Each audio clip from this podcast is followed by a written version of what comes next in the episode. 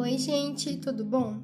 Hoje eu vim falar um pouco sobre uma habilidade socioemocional que eu, particularmente, acho uma das mais importantes, que é a coordenação e organização.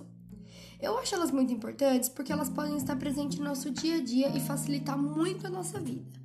Tendo uma organização, uma agenda que possa organizar a nossa vida, nós podemos ter noção de compromissos, horários, coisas que nós temos que fazer todos os dias. E tendo essa organização, a gente pode sempre estar tá controlando o que a gente precisa fazer, o que é mais importante, não esquecer compromissos e horários, agendar as coisas e se programar para ter todo um dia regrado. E por isso eu acho muito importante a gente essa essa habilidade.